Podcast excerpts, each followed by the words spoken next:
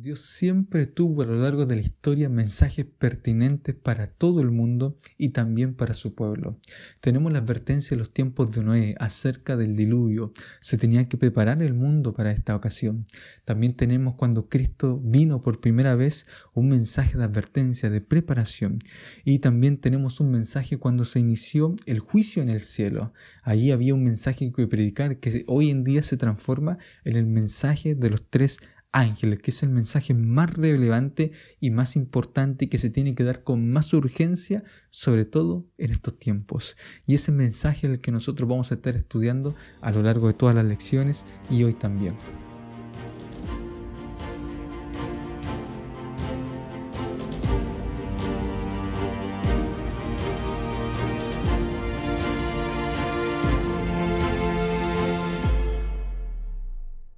Hola a todos, bienvenidos a Escuela Sabática Simple. Les habla el pastor Esteban Díaz. Estoy contento de poder estar con ustedes para poder repasar un poco más acerca de la lección. Tenemos que el título de la lección de esta semana es Un momento del destino. Y nos llamaba la atención porque habla acerca de que nosotros tenemos que tomar decisiones de vida eterna. Entonces esto es muy importante porque nosotros tenemos que estar preparados para el tiempo final. Y el tiempo final viene cuando el mensaje se predica a todo el mundo. Y si a ti ya se te predicó un mensaje, entonces tú tienes también que decidir en algún momento si voy a aceptar este mensaje y lo voy a vivir en mi vida cada día o finalmente voy a rechazar este mensaje.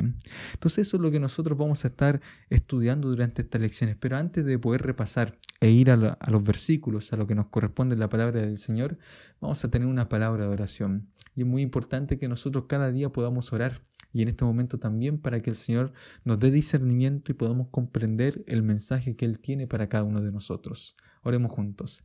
Bendito Padre Celestial, te damos las gracias porque podemos repasar tu mensaje, podemos estudiar la lección, podemos, Señor, estar juntos ahora para poder estudiar tu palabra. Bendícenos, Señor, porque sin duda también es un mensaje que llega para nuestras vidas. Es un mensaje relevante e importante para nosotros. Tenemos que estar preparados. Tú, Señor, nos entregas un mensaje para que podamos vivir mejor esta vida y podamos estar listos para tu segunda venida. Bendícenos, Señor, con tu presencia. Te lo pido en el nombre de Jesús. Amén. Muy bien.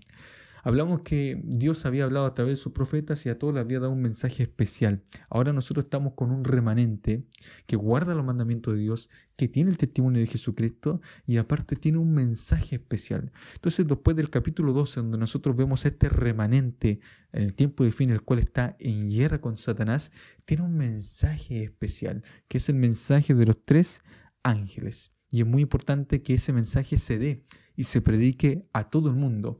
Y miren lo que dice acá en la palabra de Dios en Mateo capítulo 24, versículo 14. Dice así, y será predicado este Evangelio del reino en todo el mundo para testimonio a todas las naciones y entonces vendrá el fin. Es decir, el mensaje se tiene que, se tiene que dar a todo el mundo y las personas tienen que llegar a conocer al Señor y aceptarlo. Y muchas veces nuestro mensaje que nosotros predicamos puede ser de bendición para las personas, si aceptan obviamente y se toman esta decisión de vida eterna, o si finalmente eh, puede transformarse en un mensaje de condenación para las personas, porque ellas voluntariamente decidieron rechazar. Pero el mensaje va a ser predicado.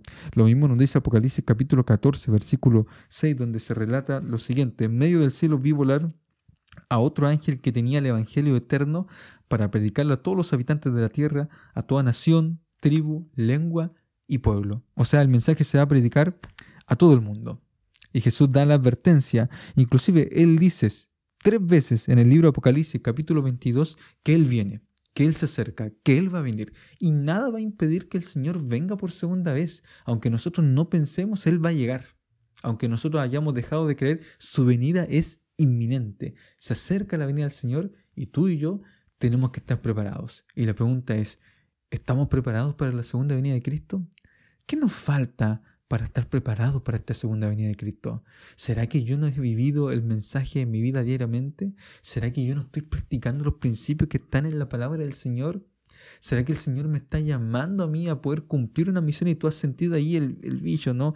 De que, pues ya tengo que hacer algo. O sea, no basta solamente con ir a la iglesia, sentarse, escuchar el sermón y me voy para la casa y allí se termina todo. Pareciera ser que el mensaje tiene que vivirse en mi vida y el Señor me está llamando a poder cumplir con un ministerio, a cumplir con una función. El Señor me ha entregado un don del Espíritu Santo para que yo pueda hacer algo y no quedarme haciendo lo mismo. Parece que el Señor me está llamando porque Él viene pronto. Entonces, miren lo que dice acá en el libro de Apocalipsis, cuando el Señor venga. Hablamos ya de que personas van a aceptar, otras personas no van a aceptar, pero va a ser predicado el Evangelio a todo el mundo, entonces viene el fin. O sea, este mensaje de los tres ángeles va a concluir. Las personas van a escuchar el mensaje. Las personas van a recibir las advertencias que se muestran en el mensaje de los tres ángeles. Y finalmente van a tener que tomar una decisión. Y miren lo que dice Apocalipsis capítulo 22, versículo 7. El que es injusto siga siendo injusto, y el sucio siga ensuciándose, y el justo siga justo, y el santo siga santificándose. Entonces, cuando nosotros estemos allí en el clímax final de la segunda venida de Cristo, ya cada persona habrá tomado una decisión. ¿Cuál va a ser tu decisión? ¿Cuál va a ser mi decisión? Yo espero que tú estés allí. Espero que nosotros estemos preparados para la segunda venida de Cristo. Entonces, ¿por qué? ¿Por qué? Porque tenemos que estar a favor del Señor, porque el Señor quiere salvarnos. Y miren lo que nos dice acá Elena Juez con respecto a una cosa que es bastante importante que tenemos que tener formada para la segunda venida de Cristo, que es nuestro carácter. Ella dice, Jesús no cambia el carácter en su venida. La obra de transformación debe hacerse ahora. Nuestra vida diaria determina nuestro destino. Vuelvo a repetir, nuestra vida diaria determina nuestro destino. Si estamos hablando de decisiones eternas, hay decisiones diarias que nosotros tenemos que tomar, que van formando nuestros hábitos, que a la vez van creando nuestro carácter. Entonces lo único que nosotros vamos a preservar es un carácter.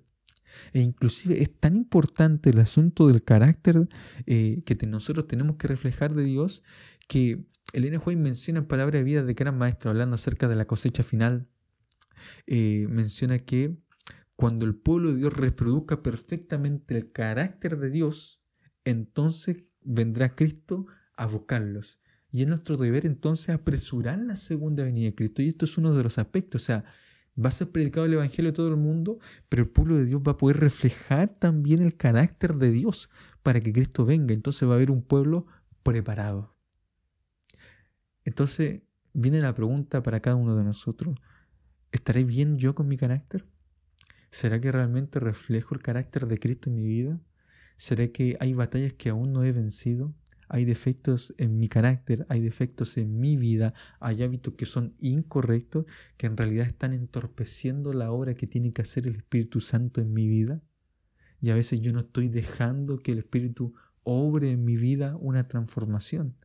Porque para poder formar el carácter y para que podamos recibir una vida de transformación, de santificación, tiene que haber voluntad de parte del ser humano y el poder de Dios. Es la única manera de que haya éxito. Depende de nosotros y también depende del poder de Dios. Tenemos que actuar en conjunto, porque esa es la única manera en que Dios nos ayuda. Entonces, uno podría preguntarse, bueno, pero ¿cómo Dios